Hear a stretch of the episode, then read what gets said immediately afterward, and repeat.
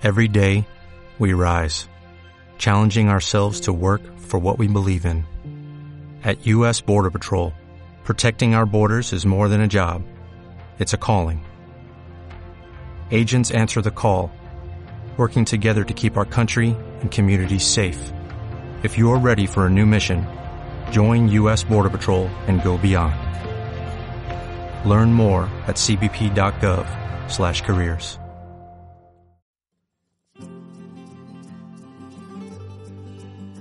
Buenas noches, soy Sergio Llorens y esto es Palabras Sonoras, un programa para desconectar, relajarse y centrarse en el presente, porque es lo único que tenemos.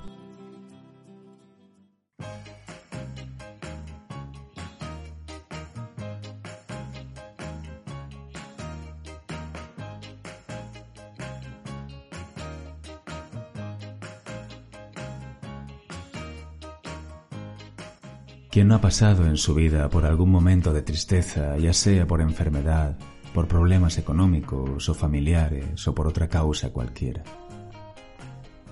Todos alguna vez en nuestra vida hemos pasado o pasaremos por estas situaciones que nos amargan la existencia. Pues bien, la filosofía, y ya sé que me repito mucho, también nos puede ser de utilidad para afrontar y superar estas situaciones problemáticas. El primer filósofo que nos puede ayudar es Heráclito, que formuló la teoría del todo fluye, todo pasa. Según esta teoría, nada es permanente, de tal manera que no podemos bañarnos dos veces en el mismo río, porque las aguas están en continuo movimiento, y cuando me meto en él por segunda vez, no lo hago en las aguas que había cuando lo hice la primera porque ya están muchos metros o muchos kilómetros más abajo camino del mar.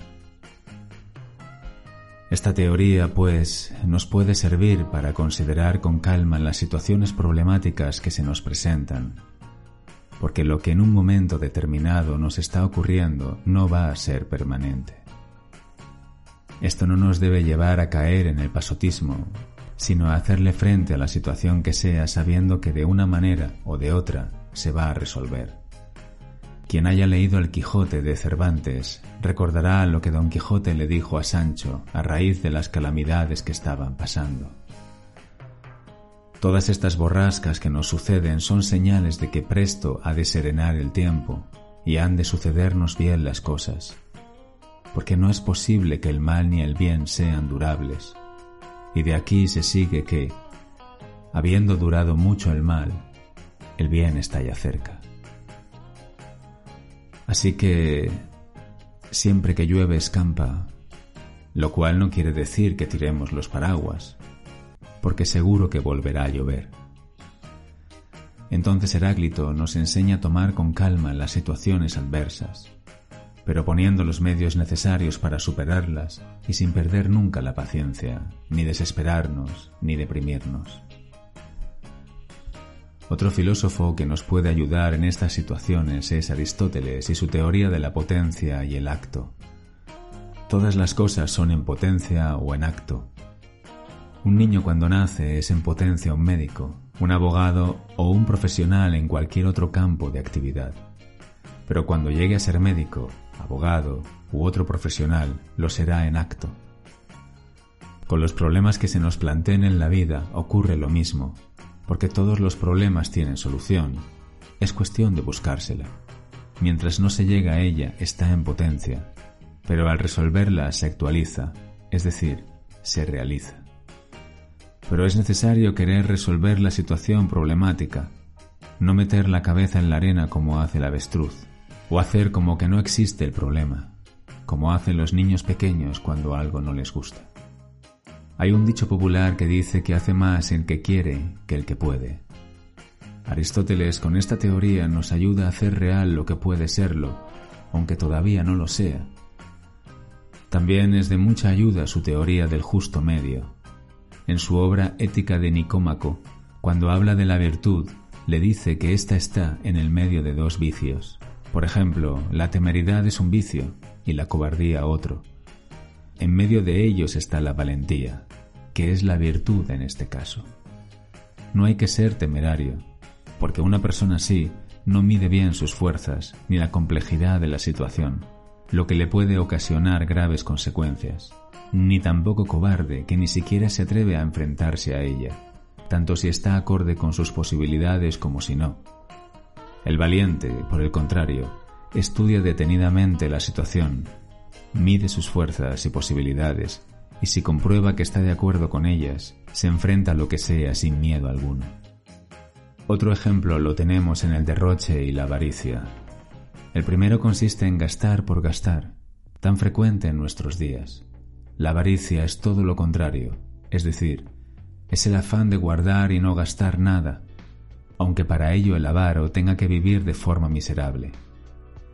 Pues bien, el justo medio entre estos dos vicios es la austeridad, tan necesaria en nuestros días. Más adelante veremos cómo Sócrates nos enseña a ser austeros. El justo medio, pues, nos puede servir en muchas circunstancias de la vida, en las que tengamos que tomar una decisión importante. De Sócrates podemos obtener también mucha ayuda. En primer lugar, el respeto a las leyes. Cuando estaba en la cárcel esperando la muerte, sus amigos le habían preparado la fuga pero él la rechazó diciendo que cumplir la ley era más importante que su vida. Tal era el respeto que tenía por su cumplimiento, cumplimiento que debemos recordar cuando tengamos que respetar alguna ley, por molesta que resulte.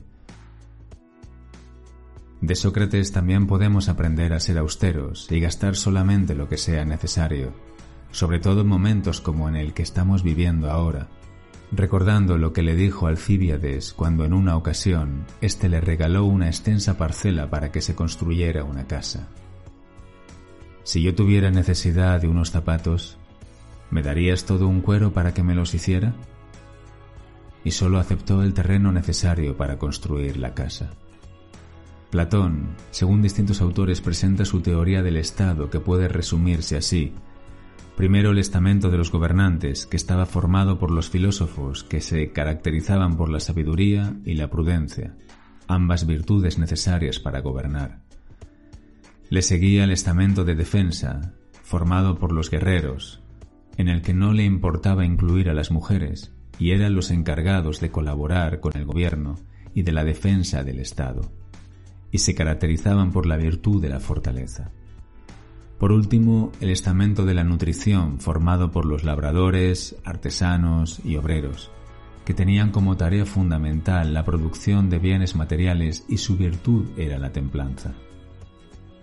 Para que estas tres clases sociales puedan convivir pacíficamente, en el Estado tiene que reinar la justicia, que para Platón consistía en que cada uno cumpliera con su obligación. Visto así, a primera vista, el estado platónico es un estado clasista, pero una cosa positiva tenía, y era que ni los filósofos ni los soldados podrían poseer bienes personales. Solamente el pueblo podía tener y conservar propiedades. De esta forma Platón evitaba la corrupción, tan frecuente, desgraciadamente, en nuestros tiempos. Pues bien, esta teoría nos puede ayudar, en primer lugar, a que cada uno cumpla con su obligación, la que sea, para que reine la justicia en la sociedad. En segundo lugar, a vivir de acuerdo con las posibilidades de cada uno, lo que no quita que queramos progresar en nuestros trabajos, pero sin aprovecharnos de los demás, ni de sus méritos, ni de su dinero. Es decir, que evitemos la corrupción y seamos honestos con nosotros mismos y con los demás. También nos puede hacer ver la importancia de la colaboración en el trabajo ya que con la complejidad de la sociedad actual es muy difícil que una persona pueda hacerlo todo. Actualmente se impone el trabajo en equipo, pero para ello es de suma importancia la asignación de tareas. En una empresa cualquiera, cada trabajador ha de estar en el puesto más adecuado para él, aquel en el que, por su capacidad y conocimientos, va a resultar más eficaz para la empresa y él se va a sentir más a gusto con su trabajo. Y por último, la distribución de tareas de Platón en el Estado. Esto nos puede ayudar a comprender la importancia de asignar a cada uno el trabajo que mejor puede realizar. Esto ocurre en una empresa comercial, en un gobierno, en un centro educativo, y hasta en una familia. En el mundo actual esto se puede traducir en que no existan situaciones de privilegio entre los distintos integrantes de un colectivo social cualquiera.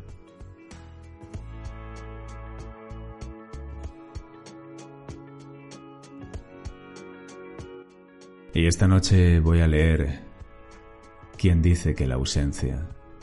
de Juan Boscán.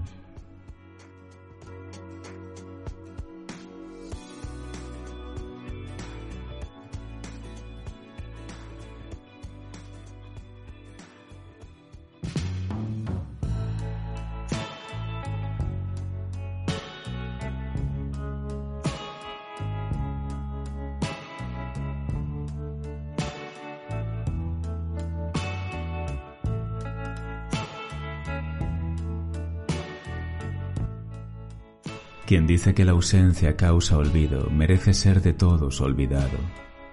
El verdadero y firme enamorado está, cuando está ausente, más perdido. Aviva la memoria su sentido, la soledad levanta su cuidado.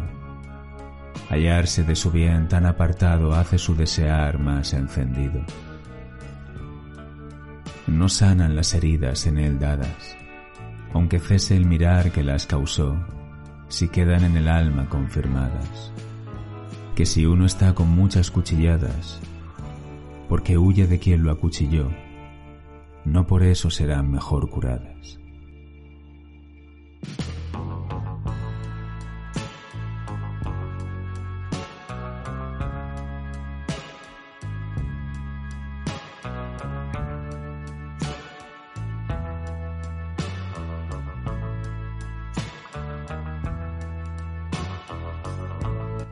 Y esto ha sido todo por hoy. Si os ha gustado podéis seguirme o darle al corazón. Y si queréis dejar un comentario, pues yo encantado de leerlo y de contestar. Buenas noches. Muchísimas gracias de verdad por escucharme y hasta mañana. Chao.